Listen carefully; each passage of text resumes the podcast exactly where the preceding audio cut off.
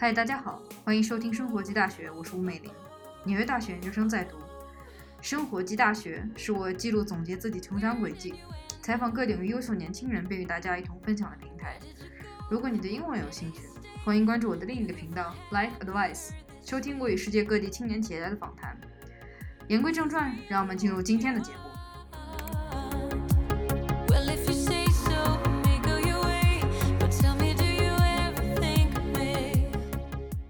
今天主要想跟大家分享的主题是大学，嗯、的时候做什么才不会后悔。其实，嗯，我在本科的时候可能就非常想分享这个这这个主题，但是其实觉得可能不是非常完美的时候，因为、呃毕竟自己当时还在大学中，呃，可能会有一个呃不是一个局外人加引号的观点。呃，现在因为其实已经上了一年研究生和我现在 gap year，就已经相当于有一年半离开本科的时候，现在回想起来，确实觉得这个呃 topic 还是值得拿出来跟大家分享一下。对，嗯、所以说可能今天主要就是针对这个题目，可能给大家一些呃大学我在大学时候的一些经历和嗯、对于大家来说，可能如果大家才是大一的话，那可能你还有很多的时间去探索。那如果已经要是大二、大三或者大四的同学们，希望还可以抓紧最后的时间去，呃，去做一些可能在毕业之前不会让自己后悔的事情吧。对。然后，可能我觉得，呃，有很多人可能已经了解我，然后我之前其实也在呃微信公众号上写过一篇推送，叫做 “Dots Connect”，嗯，四年铸造这样一个我。就是当时在那篇文章里，我就是选了自己在大学中确实比较具有代表性的一些时间点和事件，然后把大学的生活串成了一篇故事吧。现在想起来觉得，就这个 dots connect，我非常喜欢这句话，就是很多时候可能只有回头再看的时候，你才会觉得，嗯，这些事情好像都是冥冥之中有一些关系和关联的。所以我觉得可能把我四年的生活和我现在的感悟记录下来，不管是分享给大家，还是等我以后回来回过头来听这一段呃东西，这段录对这段音频吧，都可能我会觉得可能会觉得，嗯，当时还挺有意思，对。好，嗯，那我们就开始，嗯，进入这个正经的话题。然后有很多人都问我这样的问题，说我因为我就是自由写公众号嘛，很多人在后台回复我跟我说，我现在是大一、大二、大三、大四，怎么怎么，感觉每天就是上课写作业，上课下课写作业，然后觉得很无聊，很害怕之后会后悔，因为觉得大学不是想象中的样子。然后就问我说，大学要做什么才不才不会后悔？其实这个问题我被问过很多次了，就是不管是当时，呃，在快大四快毕业的时候，还是在微信公众号的后台，其实我觉得这是一个非常非常好的问题，因为因为如果有人能问出这样的问题，就说明他已经意识到了大学的生活中可能不只有学习，或者他意识到了他想要改变。所以我觉得，可能在这问这个问题的时候，你可能是非常崩溃的，或者觉得生活很无聊的。但是，呃，一个好的方面就是你至至少能问出这个问题，对。那我觉得这个问题其实值得非常值得探讨，就是为什么我们会有这样的问题？是因为我们从高中到大学，其实是一个非常大的过渡阶段，对于人生来说也是，因为尤其是在中国嘛，大家肯定都知道，小学、初中、高中就是在学习，然后终于到了大学，好像大家，尤其是家长，可能在你上大学之前都会跟你讲说啊，等上了大学你就可以干嘛干嘛干嘛了，然后你现在好好学习就是为了考上一个好的大学。可是好像在上了大学之后，大就没有一个人在跟你说，啊，大学是为了什么？有可能人会说为了找工作，有可能有的人就说，就是就是感觉身边好像没有人去提醒你说，好好好，我我上这个大学是为了什么？所以我觉得可能中国的同学们在很大程度上其实都已经习惯了被别人引导，但这引导可能不不是不是良性的，就是因为家长会跟你讲啊、呃这些东西，但其实并没有自己主动的思考。但是我就在想，为什么美国的学生这种问题就相对比较少？就是因为我见到很多美国的学生，他们其实大学过的不是一个非常规规矩矩的四年，他们可能做了这个做了那个，他们可能也从中 take the gap year，或者有很多人去转学。当然，我不是我不是说鼓励转学，但我的意思是，美国有很多同学都是这样转学，呃，因为他们可能也是在过程中发现自己不合适或者怎么样的，所以我就觉得我们可以抓这个时间来分析一下中美大学的不同，以及为什么会有这种情况的存在。嗯，我觉得像中国大学生的话，就是因为我们之前的压力太大了，然后而且我们学习确实确实我们学习学了很多，然后知知识掌握了很多，但是真正到了大学的时候，呃，其实本身到大学其实是一个非常很好非常好的一个能够发展自己专业方向的呃一个阶段，因为其实呃我们选了不同的专业，是因为我们在初中、高中学的都是基础学科，但到了大学我们要深挖一个专门的方向，这是一个非常好的情况。但是问题就在这儿，就是有很多同学他们在上大学之前，其实都不知道说我未来要选择什么样的方向去走，或者说我未来要选择什么样的专业。因为其实你想想，你要用四年的时间去学一门专业，然后你如果大学毕业了之后，你不做这个跟你这四年学的东西相类似，或者因为有可能肯定不可能是完全完全相同，那肯定是要有类似的，不然的话，你说这四年到底学了什么，对吧？其实这个道理，我觉得大家应该都还蛮 OK 的，但问题就在于，在中国有非常非常大一部分的同学在毕业之后都没有在做和自己呃就是专业相关的事情。你比如说我，我本科学的是环境科学，但我现在在是在做 marketing 市场营销的事情，所以我觉得肯定可能这是一个非常大的因素。就说到这个专业选择，第一点，我觉得是因为呃，包括其实在中国的大学有很少很少说是可以转转转专业的机会，可能有一些大学它有转专业的机会，比如说你大一结束，你可能要考一个考试，如果你考过的话就可以转，而且有名额的限制，因为有很多学院。他们可能很多同学们可能会想转出，然后比如说像很多学院，大家可能会比较想要转入，比如说外院，呃小语种，比如说商科呃商商院，比如说大家可能会想去学金融啊，这些比较热门经济，但这这些专业在当时高考填报志愿的时候，可能就是会分数比较高，所以可能一些同学就觉得，那我突然发现我对这个是有兴趣的，我可能高考的时候也没有能够达到我想去的那个学校的这个专业的分数。那可能我我去转专业是一个对我很好的选择，所以我觉得这个就是一个问题，就是如果一个大学它没有提供给你一个能够去学习自己喜欢的方向的一个环境的话，那我觉得它就是失败的，对它就是有很多问题的。当然也是因为我们教育资源稀缺，相比较发达国家，这个也是可以理解的。但我觉得这可能是因为产生是我们产生这样问题的一个原的原因之一，这是第一点。第二点是，我觉得学生可能自己本身主观就不是很明白自己想做什么。这个问题也是来源于，因为我们在前，比如说我们十八、十九岁上大学，我们在前十八年所有发展的能力都是硬性的，都是我这个知识点学会了没有，我那个课文背会了没有，我那个英文单词懂不懂是什么意思。但其实我们缺失了很多个性上的发展和关于。未来方向的探索，我们所知道的就是要去一个大学，然后包括你选大学的时候，你是要去哪个城市，哪哪一类的大学，中外合办的还是美，就是一本二本的高校，有有在很多城市还分的一本 A 类，一本 B 类，就是有很多不确定的因素和有很多选择的方向。但是对我们来说，我们可能从来都没有考虑过这些，我们只想考虑说把成绩考好就好了。所以在很多同学在上了大学之后，就是相当于是不能说随波逐流吧，但是。也是跟随大潮流，就是大家每天上课下课，嗯，把知识学好，考试考过，然后平常有时间就刷刷剧，干干别的事情。我觉得这样这样肯定没有什么问题，每个人都有自己生活的状态。但这个就带来一个问题，就是因为我们没有思考，我们有很少，或者说我们有很少，大部分同学吧，用很少的时间去思考，说呃未来的方向是怎么样的。所以等你一开始，你当然觉得生活过得很滋润，因为大学压力并没有高中那么大。不会说每天一考试就排名这个那个的，但是问题就在这儿，就是等你上了两年、三年、四年之后，尤其是你马上快要毕业的时候，有很多人幡然，不能说幡然醒悟吧，但是幡然感觉到，哇，时间都过去了，但是我依旧没有做什么有意义的事情，有意义加引号，因为有意义对每个人的这个呃点是不同的，所以我觉得这个就是第二个原因，就是同学们在自主上面就没有很多事，就没有去思考说我到底喜欢什么东西，所以我觉得这可能是。呃，第二个原因，第三个原因，我觉得是呃一个家庭的氛围，嗯，就是有很多同学的家长，他可能就是比较忙于工作，或者说忙于一些呃比较繁杂的事物，嗯，对孩子的发展也没有太多的关心，或者说，嗯，当然就是尤其是中国家庭嘛，家长会觉得我挣很多钱，我努力去挣钱，我努力去呃带给你很多优秀的资源，是我作为家长应该做的事情，这是肯定是。觉得我们非常非常应应该感恩我们父母的地方，但是同时，就是其实，尤其是像我们现在，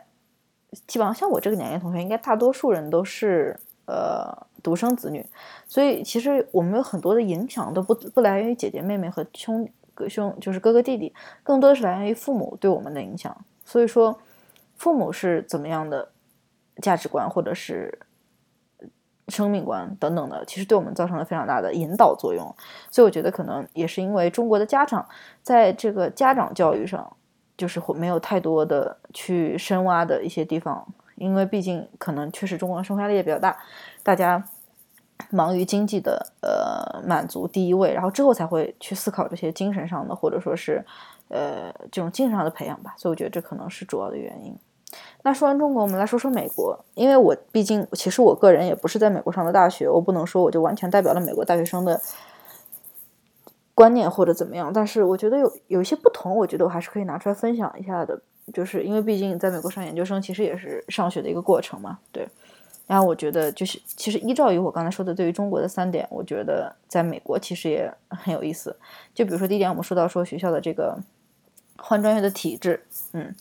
像美国的大学有很多大学，他们第一年都是可以修通修学科，就是类似于那种语文、数学，啊、就这种物理什么这种文化等等这种通修的学科。也就是说，不管你未来学什么专业，都有一定的基础学科是你每个人都要掌握的。那其实我觉得这个很有意思，就是其实我们在国内不管上上什么学，尤其是你如果分了文科和理科，其实有很多理科不同专业也是上着同样的课，比如说线性代数，比如说呃什么物理。我都快忘了，有机化学这些东西的话，其实也是非常相似的。但就是我觉得，为什么我们就不能把这些课放在一起上呢？因为像美国，他就是把这些课放在一起上，你的同学们可能有跟就跟你不是未来不是一个专业的，不是个院的，但你会通修同一门课程。然后与此同时，这些课也是就是你通过网上去选到的。比如说，你可能不是说某个老师就是地理科学学院，我就是这个老师。呃，外语科学学外语学院，我就是这个老师，而是一个非常公开的平台，然后大家就是去去选这个课，肯定是有手快手慢，然后选到不同老师的这种相对的不公平，但是总体来说还是非常透明的一个系统。你能看到有多少人选了，然后你可以加入 wait list，你也可以，如果你已经被选完，你也可以去再选别的老师。所以我觉得这个是他们一个比较有意思的地方，就是第一年很多大学第一年是可以随便选这种通修学科，然后你可以去选一些。你在那个时候，即使你不知道你喜欢什么东西，你可以在那个时候去，呃，去选一些入门课。比如说，你可以学一些，呃，如果你喜欢商科，你可以选，比如说经济学导论这种导导论类的 fundamental 的这种课，去了解一下每一个专业到底是怎么样的，然后有有助于你之后去，呃，去进修吧。对。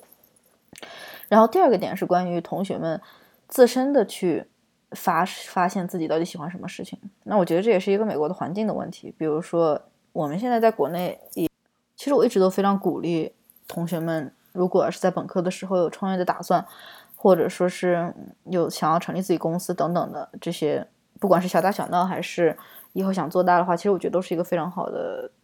的环境去让你去做这件事情。因为在学校，你还是比较得到同学们的认可和学校的支持。但当你走上社会的时候，这些事情可能就真的非常难办了。对，然后在这一点情况上呢，美国就会有非常多的让你去选择、让你去尝试的地方。比如说，有很多大学都会有那种 experimental lab，就是实验室，但是它不是那种化学、数学实验室，它是那种可以让你在那边 create 你的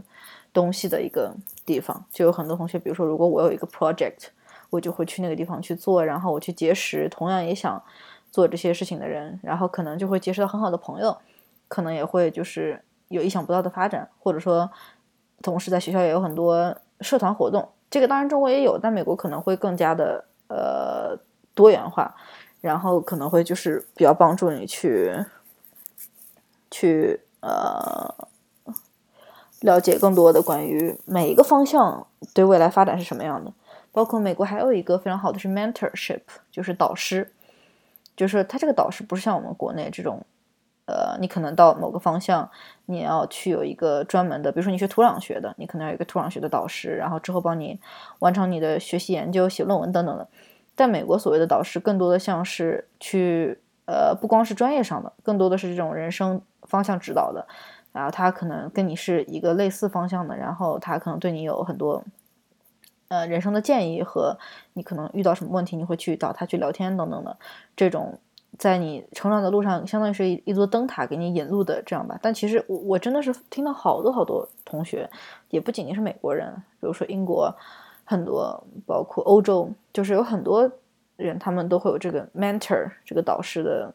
这个概念。但其实对我来说，其实还是挺难的，因为毕竟我也是传统呃中国教育出来的学生。其实因为之前没有太多这样的 mentor 的经历，所以现在。真的有资源接触到 mentor 的时候，还是需要一段时间去适应和 mentor 相处的方式，以及呃如何能从中学习到一定的知识吧。所以我也可能想在近期去 launch 一个自己的 mentorship program。对，所以我觉得当我们去明确了这些呃中美的不同的时候，我就会想说，那既然因为我们肯定不能说 copy 美国的方式，但毕毕竟美国在各种方面它确实比较先进。那我们到底已经知道这些问题的根源的时候，我们应该怎么样去克服，或者说我们应该怎样去呃从别的角度出发，看看怎么样能完善我们的生活的体验。所以我觉得就是可以说一下呃我可能想到的三个部分吧。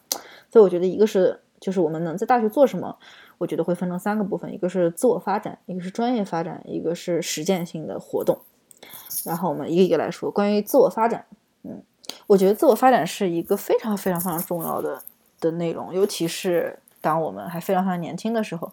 因为现在大家也总说 lifelong learning，就是说你可能一辈子都会去学习，然后学不同的知识，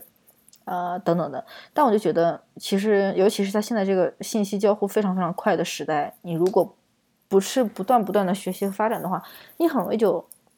所谓的跟不上潮流，或者说你就跟不上这个知识的迭代更新。所以我觉得自我发展是我们作为年轻人非常重要的一部分。然后自我发展到底代表的是什么呢？就是一些，因为我们会跟第二点的专业发展相区分嘛。那自我发展可能更多的是一些软性的技能，比如说语言呃语言演讲技能、沟通技能、呃和人的相处技能这些等等的，就是。一些可能我们在课堂上学不到的东西，但是要通过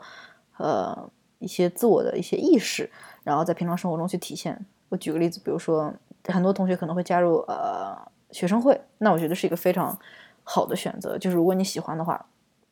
比如说你你可能之前因为是独生子女，然后跟同学的交流。是一种，因为大家都是跟你同样年龄，跟你一个班，就是朋友嘛。但当你进入一个学生组织或者进入一个体系中的时候，可能有一些是你的 leader，有一些是你的 team member。那你怎么样去以不同的角度去跟这些人交流？然后如果发生冲突的时候，你应该怎么样？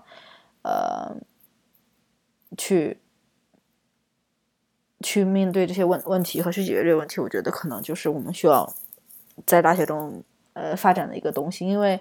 呃，这也是相当于是对我们未来做准备。毕竟大家在毕业之后都会加入工作，那工作中有很多是你的领导，有你的同事等等的。可能等等到几年之后，你变成呃，你被 promotion 之后，你可能变成了一个 group leader，那你要怎么样去管理自己的团队？我觉得都是非常值得呃一个学习的一个点吧。然后关于呃专业发展，就是相当于是我们未来。说到我们未来工作嘛，那我们就要确定你自己到底是要去哪个方向去工作，对吧？你是要当科学家，想不想说想当科学家，还是想当医生，还是想当比如说化学家，还是想当呃市场做市场的，还是做运营的，还是做数据的啊？比如说这些等等等等。那我觉得这个就是也是一个非常重要的，因为你想想之后，我们就按照朝九晚五来说，你每天至少要有也有十个小时或者。比如说八到十个小时，你是在接触你自己未来要工作的这些方向。那如果你明明想当一个医生，但是你在当一个做市场运营的人，那你肯定就是会觉得很不开心啊，因为你你觉得你自己的兴趣和长处没有受到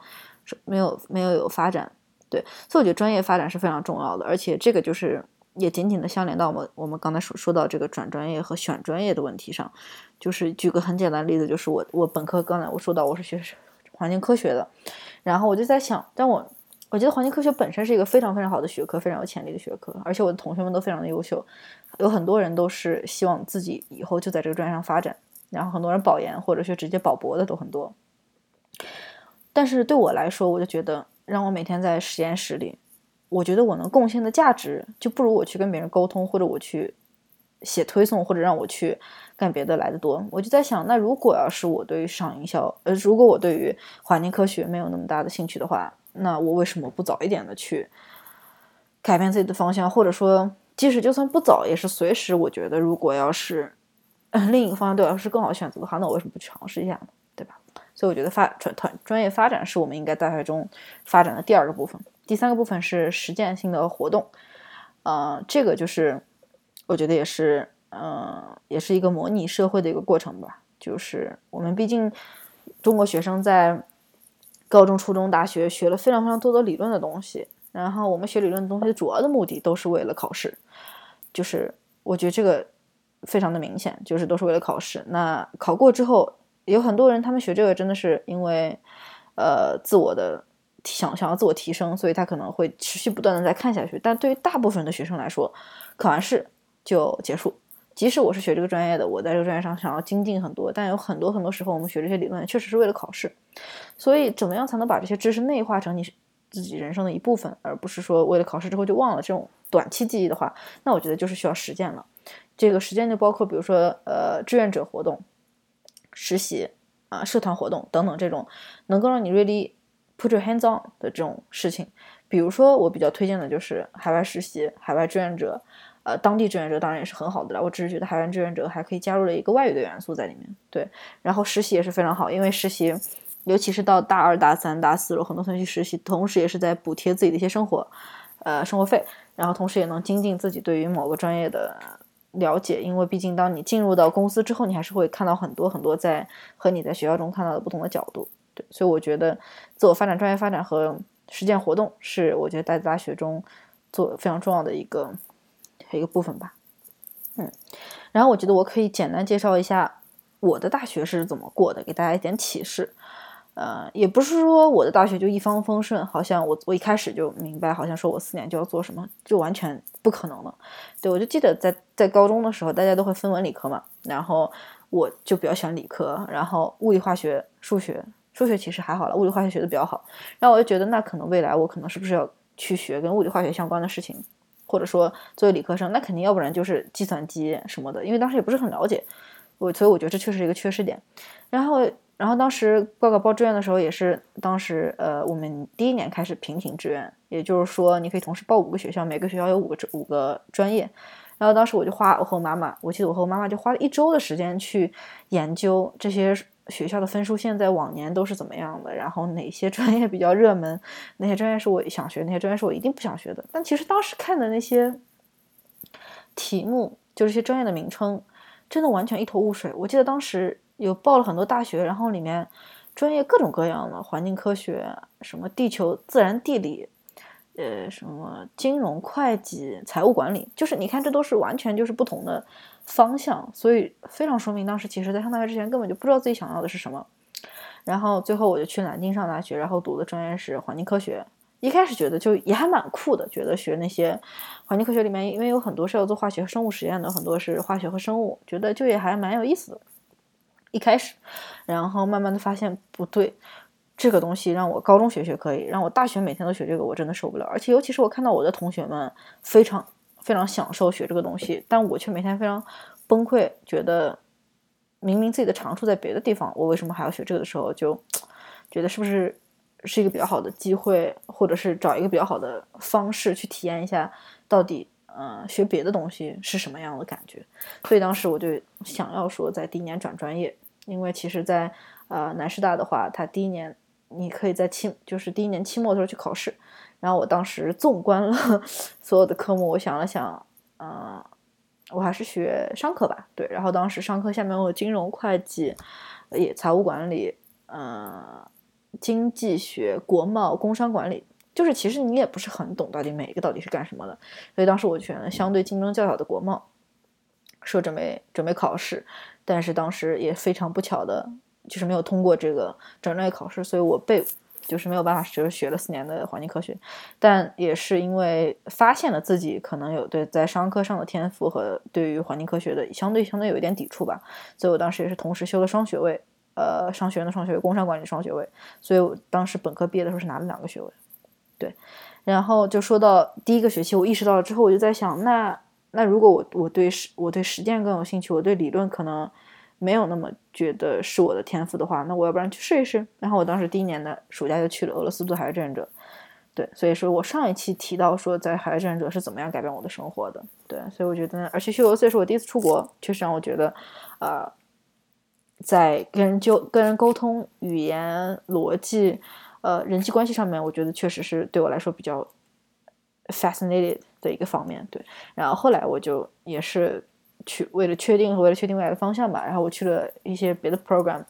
包括英国、美国，呃等等的。然后打，然后当我发现我的兴趣在市场之后，我当时就去了 Uber 实习。Uber 是我当时第一个呃市场营销的实习，然后当时也是 Uber 在南京开城，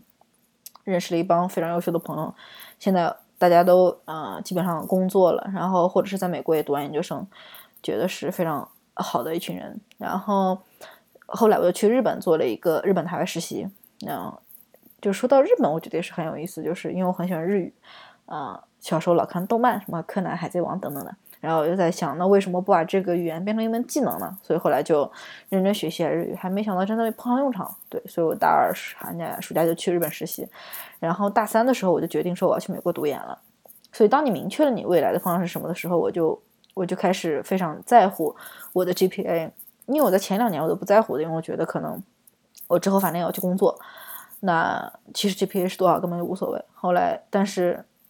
当你的目标发生了变化的时候，你想要的东西就都变了。所以当时我大三的时候，我就非常在乎 GPA，我就开始去想想方设法的把成绩搞好，即使这门学科是不喜欢的，因为我知道在长久来看，我马上要上的下一个研究生的专业是我一直以来想上的市场营销。那为了这个目的，我肯定要非常努力的去。学习，然后包是包括当时，呃，考托福和 GMAT 都受到了一个朋友的非常大的支持，然后最终在大四的时候，大四上学期提交了申请之后，在下学期我花了半年的时间在上海实习，就直接人就去到了上海住了半年，当时也是因为觉得南京确实机会相对没有上海那么多。而且我也想在上上上学之前去体验一下，呃，真正的全职的工作是什么样子的。肯定是实习跟全职是不一样的，但是，呃，可能还是会想去体验一下。所以当时就在那边住了半年。对，呃，总体来说，我觉得大自己大学的生活还是有非常多值得回顾和分享的地方。但是肯定，如果让我再过一次的话，我可能还是会这样选，但是我可能会更加安排的更合理一些。然后，其实，嗯。我最终要说的一个点就是，大学生活肯定不只有一种，不是说我分享完我的我的这些故事，我可能就觉得啊，大家也要去先做个海外志愿者，再去做个海外实习，再学一门语言，再去修个双学位，再去搞个什么实习等等的。其实不是这样的，因为我也见到很多朋友，他们有不同的 path。比如说，我有一个朋友，他是呃之前学的测绘工程，但是就是自己很不喜欢嘛，就是明确的不喜欢，所以他他当时就。学习特别好，他就转到了金融专业，然后四年的成绩都非常的优秀，最后保研。但是他因为非常明确自己不想去上再上国内的研究生了，他当时就直接放弃了保研机会，然后就仅仅用了两三个月，然后雅思考了七点五，就是也是没有完全准备好。我相信他可以考八甚至八点五，然后他最后去香港上研究生，然后现在就是回到了上海的 KPMG 工作。就我觉得就是你看像这个他就没有那么多。说你所谓的实践或者是等等的，它可能更多的是专业的发展和自我的发展，所以我觉得可能就是每个人他都是有一个不同的方向吧，不是说你的你的你的大学就应该去 copy 别人的。还有我还有见过别的同学，就是呃大学开始创业的呀，然后去呃搞自己的商店，有的人。我记得很久以前吧，好像有人开了奶茶店还是什么等等的。他们他大在大学毕业的时候，自己大学的生活费都是通过搞创业就可以支付了的呀。可是我们现在还要再问家长，才还是在还是在花家长的钱。那那你说这样，他其实也是非常精彩的大学生活。还有同学他是非常喜欢旅行，好像呃就是在大学四年游遍了祖国的大好山川，写了很多游记，然后在学校里成成立了旅行的那种社团，然后去拒绝了一帮志同道合的朋友，那这也是非常优秀的呀。所以我觉得大学生活其实真的不仅仅只有一种或者几种，其实完全就是看你自己想要在哪方面上去发展，以及你对未来的规划的是什么样子的。然后大体上的话，我是想给大家分享，可能在我看来，一般来说有三种人在大学中。第一种就是像我现在在，我现在在 Watson 一个美国的孵化器，然后我们主要做的事情就是你自己有一个 idea，然后这个孵化器帮助你去呃承接一些资源，然后连接一些呃社会中比较已经有经验的社会企业家，然后帮助你去把你的呃资源去把帮助你把把你的 idea 去发扬光大。然后我觉得这个就是有一种有一种同学在大学中会就会做这种的，就像我刚才讲的，他们会有在大学中开始创业，然后有自己的想法去 work on it，然后不断的发展发展发展，然后随着时间的积累和经验的积累，可能你大一的时候只是一个很小的雏形，但通过不断不断的竞争比赛等等，到了大三大四的时候就已经是已经有模有样了。所以我觉得有很多同学是这样的。然后不管这个创业是有大有小，可能他在大四的时候他可能就放弃了，比如说还是加入了工作公司去进行他的职业生涯，但是有的同学可能这个就变成他之后的一个创业公司了，也非常有可能。所以我觉得这可能是在我眼里看到的有一种比较常见的，呃，能把大学活出不一样的一种方式吧。然后第二种就是我觉得是学习类的，就是呃这些同学非常非常的精进于自己所学的专呃专业知识，然后他自己他的目标可能未来就是想当大学教授，或者是一名专业的呃 researcher，也就是怎么说，就是可能对于这个 knowledge 在未来会有更多的发展。像这些同学，他们一般学习成绩都会非常好，然后会非常努力的学习，而且他们学习是快乐的，因为他们知道这个知识是他们想发展的。然后这些同学一般，呃，往往来说，大学之后会继续上研究生，研究生之之后就会继续上博士，博士后会继续上博士后，呃，然后或者会去出国当访问学者，或者去出国上这些硕士和博士。那我觉得这也是呃非常有人生价值的一件一个方向的选择。对，然后我觉得第三种是更加比较注重实践类和领导力的。嗯，一些同学，他们可能在大学的时候，相比较注重成绩，他们更注重于，呃，是我是否在这些领导力的活社团活动中去发展自己的领导力，以及我是否在实践上有比别人更多能够上手的东西。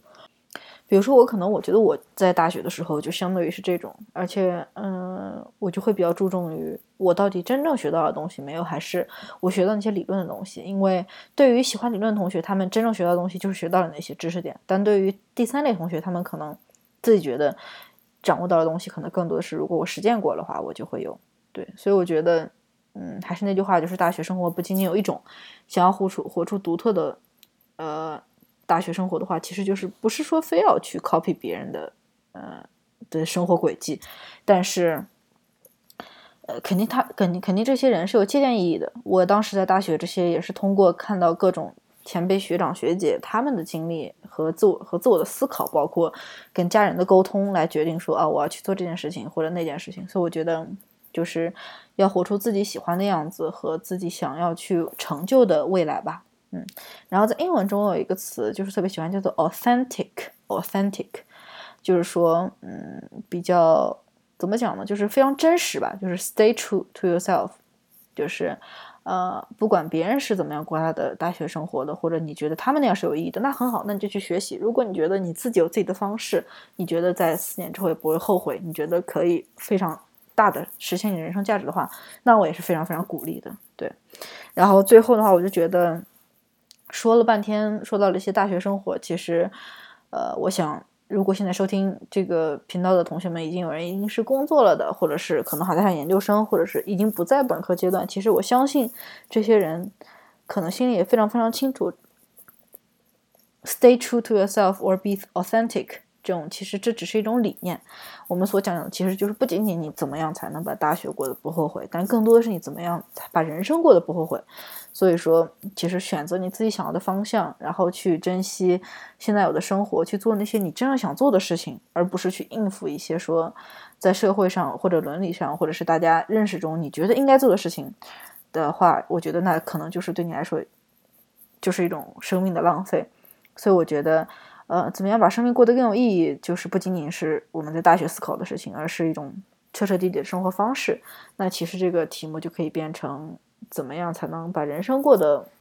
有价值而不后悔。但我觉得可能确实大学四年时光是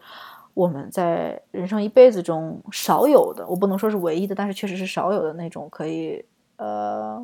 相对自由的去发展自己的未来的方向和相对自由的去尝试去试错的过程。作为一个过来人，我现在上研究生，我也是确实觉得，嗯、生活的压力来自于各个方面，然后包括马上要去找工作呀，然后包括现在间隔年，其实也有很多 peer pressure，看到身边的人好像已经快快马上要工作了，或者已经找到了工作，或者已经在工作，或者怎么样的，可能也会对我有很多的压力，所以还是在最后能希望大家去珍惜在大学的生活，虽然听起来很 cliche 啊、很好像 比较老套，但我确实觉得，如果现在让我回想起来，什么时候是我最美好的生活时，生最美好的时候的话，我可能还是会去选择，呃，大学去跟大家分享吧。对，所以呃，可能我们可以 wrap up wrap up 一下，就是呃，我在这个 podcast 中先讲了，呃，大家会问我这样的问题，然后这个问题背后的原因的话，可能是中美大学。呃关系的不同，以及我在大学做了什么，跟大家分享了一下我对我在大学就是有什么样的呃实施的实践的行动和成就，以及我我建议大家在三个方面自我发展、专业发展和实践方向去呃有所尝试，以及我可能归纳出了三种，嗯、把大学过得有意义的。这个同学们的 profile 就是 entrepreneurship、study knowledge 和呃比较 pro practice type 的这些人，对，然后最后我说了，呃，这种把人生过得有意义只是一种理念，不仅仅是发生在大学中的，那我们可能在每天的生活中也可以去 try to implement。好，然后谢谢大家，希望大家喜欢这期的节目，然后我们下期再见。